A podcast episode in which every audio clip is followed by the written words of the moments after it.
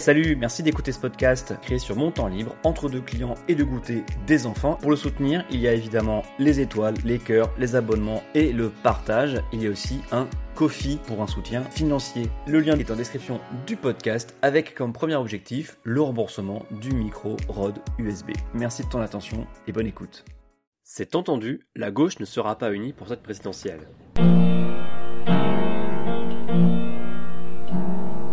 Une surprise n'est jamais à exclure, bien sûr, hein, comme une défection de Christiane Taubira, par exemple, pour cause de lâchage du PRG ou d'impossibilité de réunir les 500 parrainages nécessaires à sa candidature.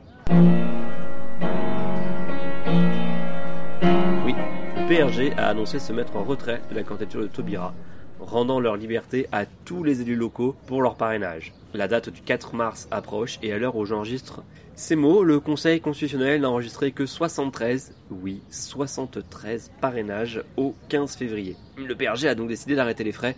Je pense qu'ils se sont rendus compte que soutenir Taubira était un mauvais calcul euh, pour les élections législatives de juin prochain, en plus euh, de foutre la merde chez eux. Encore une énorme réussite de la primaire populaire, hein. bravo, je crois que on peut applaudir hein, cette primaire qui transforme tout ce qu'elle touche en plomb. Je frémis d'avance pour le prochain sujet auquel cette organisation va s'attaquer. N'empêche, rompre en pleine Saint-Valentin de la part du parti radical de gauche, quel manque de classe quand même. Quelle classe? Absolument. Cette candidature de Taubira et le marasme dans lequel elle plonge le PRG n'est que le dernier symptôme de l'impossible union à gauche, regrettée par de nombreux sympathisants et électeurs.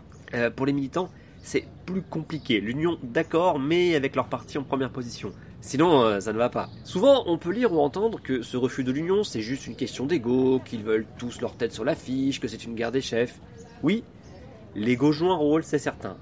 Mais ce n'est pas ça, pas seulement, sinon, ça se réglerait par des putsch militants qui, une fois débarrassés de leurs dirigeants égocentriques et égoïstes, se retrouveraient lors de grandes embrassades. L'union générale serait votée dans une immense assemblée générale, par acclamation, tout ce que la gauche compte de femmes et d'hommes pleurerait de joie. Un nouveau jour se lèverait. Oui mais non. Le mal est plus profond au sein de la gauche. Il fracture même parfois en interne des partis et des mouvements politiques. Quel sujet alors? Ah, Loin de moi l'idée de réussir à être exhaustif, mais voilà quelques points qui coincent pour une union totale dans ce qu'on considère aujourd'hui comme la gauche. Alors, juste excluons d'emblée euh, le NPA et Lutte qui refuseraient toute alliance, hein, comme les groupuscules trotskistes ou révolutionnaires. Je parle donc de la France Insoumise, le PCF, ELV, le PS, les radicaux de gauche. Oui, je vois large pour la gauche, hein, je ne suis pas sectaire. Je vais essayer d'être objectif, mais évidemment, j'ai mon avis sur ces questions et je ne me priverai pas de le donner. En tout cas, voici les points qui coincent selon moi. Je suis sûr que j'en oublierai et vous pouvez d'ailleurs compléter ou contredire si vous m'écoutez sur Spotify mobile. D'abord, la question européenne. C'est un gros morceau, je vais enfoncer les portes ouvertes, mais j'ai la faiblesse de penser que, sur une planète qui voit s'affronter des pays-continents, avec des centaines de millions d'habitants, voire plus d'un milliard, l'Europe a plus de chances en étant unie qu'en jouant chacun son côté, ce qui donnerait au final plusieurs suzerainetés différentes avec des pays qui seraient vassaux des États-Unis, d'autres de la Russie, d'autres de la Chine, soit formellement, soit sous forme de protectorat économique ou simplement sous perfusion de capitaux, avec le risque ensuite d'être le théâtre de guerre par procuration. Donc la construction d'une Union européenne, à la fois économique et politique et sociale, comme le répète le PS depuis 1979 sans jamais chercher à lui donner une traduction concrète au niveau européen, cette construction européenne me paraît indispensable. Bien sûr, la voie suivie depuis le traité de Maastricht a transformé l'Union en avatar du néolibéralisme, mais ça n'est pas gravé dans le marbre, ce n'est qu'un traité est-ce qu'un traité a fait un autre traité, ou même une crise, hein, comme la pandémie de Covid ou une guerre avec la Russie à nos portes, peut le défaire? Il ne suffit pas de dire qu'il faut sortir des traités, ou obliger à les renégocier. Il faut expliquer comment on fait ça, avec qui, quelle majorité européenne, dans quel but, combien de temps ça prendra. Vous l'avez compris, en cas d'union de la gauche, comment s'accorder sur ces solutions antinomiques, complètement contraires? Y rester ou quitter l'Union Européenne? Comment et dans quel but renégocier des traités? Il n'y a pas vraiment de juste milieu. C'est comme le Brexit, in ou out. Les questions de société. Alors, ça c'est aussi vieux que la gauche. Hein. Une partie se considère comme à l'avant-garde révolutionnaire et estime que tout le monde doit suivre de gré ou de force, avec des concepts novateurs et le jargon qui va avec, souvent aujourd'hui en anglais ou en espagnol. Ça finit en général euh, en groupuscule ou chez les libéraux, comme les Mao de mai 68. Quand je parlais des sujets qui peuvent cliver, y compris au sein des partis, je pensais à ce genre de sujet. Pas tant sur le fond, car le principe d'égalité, par exemple, à gauche tout le monde est d'accord, mais plutôt sur la priorité à leur accorder dans le discours et l'importance qu'il leur est donnée, qui est donnée à ces questions, et la virulence avec laquelle on en parle. Au risque d'apparaître trop précautionneux, je ne dis jamais que ces questions ne sont pas dignes d'être traitées, je parle juste de la façon dont on les traite et dont on exploite les clivages qu'elles peuvent faire naître au sein des familles politiques. De quoi je parle précisément? Prenons au hasard l'écriture inclusive. À vrai dire, moi je ne suis pas contre, je ne suis pas non plus euh, pour. J'utilise régulièrement le point médian parce que c'est pratique dans les petits textes. J'essaie de n'oublier personne quand j'écris, et même dans ma pratique professionnelle, je m'en sers sans forcément demander au client. Par contre, en faire une priorité et penser que tous les problèmes sexistes découlent de la faible féminisation de nos phrases, comment dire, euh, je n'y crois pas trop. On ne peut pas en plus prétendre accorder la priorité au climat et au pouvoir d'achat pour s'exprimer à longueur de tweet sur l'écriture inclusive. Mais cette histoire de normes orthographiques, c'est de la gnognotte à côté de l'énorme éléphant, que dis-je, du mammouth immense dans la pièce de la gauche, la laïcité. Et quand je dis laïcité, ce n'est pas juste le principe de base hein, qu'il faut sans cesse définir, mais que chacune et chacun, vous voyez que je fais inclusif, hein, y met dedans. Quand parfois c'est confondu avec la loi de 1905, hein, qui ne concerne que la séparation des églises et de l'État, ou que c'est un concept qu'on va délaisser à l'extrême droite qui la transforme ensuite en outil catholique ou chrétien contre les musulmans. Oui, quand Ciotti et Le Pen parlent de laïcité, ce n'est jamais contre les cathos, vous remarquerez, hein, mais vous avez déjà remarqué, je pense. Je parle de laïcité, mais c'est de tout le rapport à la religion qu'il s'agit, depuis la tolérance aux propos islamistes border et à l'antisémitisme type Corbyn qui se retrouve aussi dans la gauche française, sous couvert parfois, quand c'est bien maquillé, d'antisionisme ainsi que le soutien ou non aux revendications d'affichage de signes religieux, au premier rang desquels le hijab, dans des espaces où ils sont interdits, les écoles ou les matchs de foot. Avec ce paradoxe là aussi d'être revendiqué comme un sujet peu important quand la droite en parle et hystérise le débat, mais de remettre ce sujet sur la table dès que des alliés supposés s'en emparent. Bref, un gros morceau euh, typiquement français pour le coup, qui sera peut-être dépassé prochainement en temps d'occupation de débat par la question trans ou plus généralement la question du rapport au sexe et au genre, si l'on suit la même voie que les pays anglo-saxons. On n'y est pas encore, mais les Verts anglais ont eu quelques démissions à cause de ça ces derniers mois, et euh, vous pouvez aussi aller voir ce qui se passe au parti indépendantiste écossais.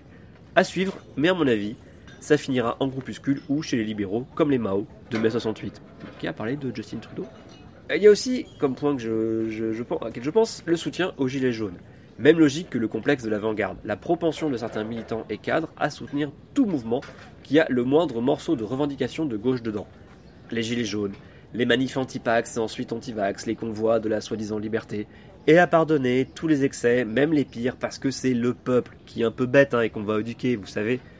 Des propos antisémites à nuit debout, pas de condamnation. Des violences contre un battement ministériel pour une manif gilet jaune, plutôt ironisé sur la famille de la porte détruite que condamné par principe. Le convoi de la liberté est un concentré de confusionnisme manipulé par des entrepreneurs de la haine Non, non, non, il faut les entendre. Plus généralement, c'est le rapport à la démocratie et au respect d'une certaine tenue du débat qui est en jeu, et la trouille de rater un mouvement populaire et l'envie de se mettre à la remorque de n'importe qui, de n'importe quoi, par manque de confiance en son projet, à tel point que certains à LFI et chez ELV et au NPA se jettent dessus en oubliant toute colonne vertébrale idéologique. Les questions internationales aussi, euh, alors c'est un peu en lien avec l'Europe, mais pas seulement. Là, vous allez me dire que Macron parle aux émirs du Golfe, qu'il a invité Poutine, serré la main de Donald Trump. Oui, c'est vrai. Mais aussi critiquable que soient ces rencontres, ce sont des relations d'État à État. Ça s'appelle la diplomatie. Il vaut mieux ça que s'ignorer ou de se faire la guerre. On le voit avec la crise en Ukraine. Jamais les diplomates et les chefs d'État russes et occidentaux ne se sont autant parlé. Que ce soit Mélenchon, Pécresse ou Macron qui devient président de la République, les autres ailleurs dans le monde gardent les mêmes intérêts à défendre, les mêmes problèmes internes et externes. La France en tant qu'État reste aussi la même et doit souvent appliquer ce qu'on appelle la raison d'État. Ça ne justifie pas tout, évidemment. La propension européenne hein, à tout passer à Al-Sisi en Égypte, par exemple, l'outsourcing de la gestion des réfugiés à la Turquie aussi, les liens entre la France et le régime marocain, bref, ou la faiblesse européenne sur les questions géopolitiques, hein, malgré l'ambition affichée d'Ursula von der Leyen sur ces questions au début de son mandat en 2019, tout ça pose problème. Par contre, utiliser sa liberté de candidat pour prêter allégeance à un autre État comme le font Mélenchon et Roussel avec la Russie ou la Chine, Poutine et le PCC sur les questions de Crimée, l'Ukraine en général, le Tibet ou Taïwan ou encore les Ouïghours, c'est un très mauvais signal.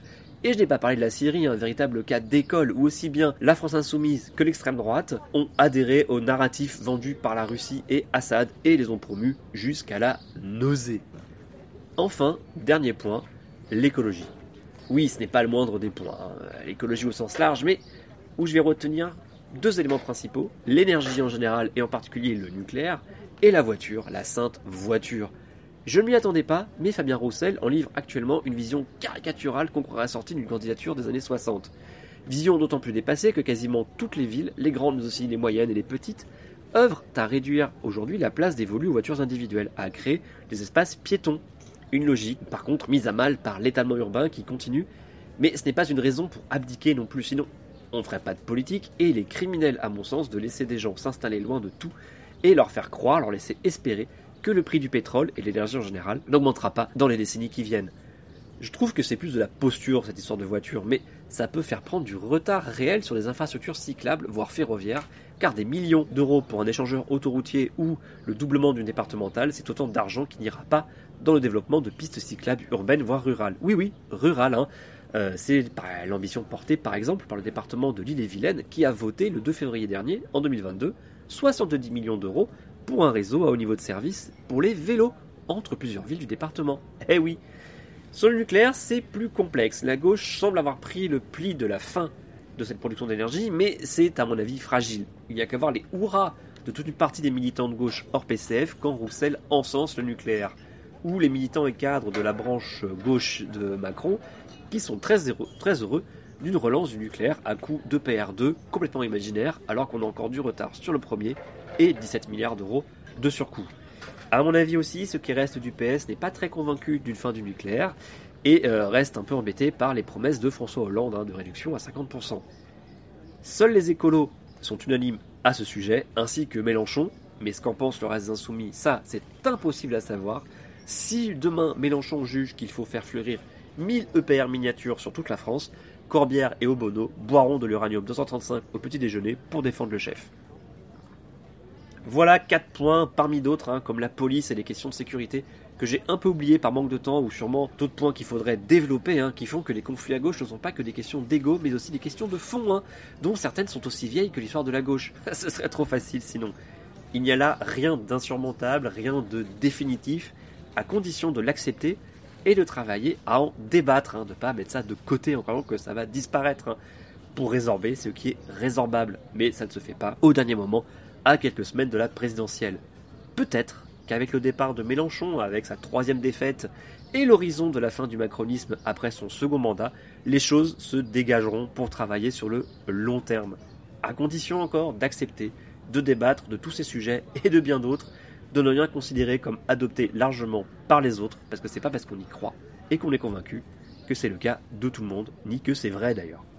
À la semaine prochaine.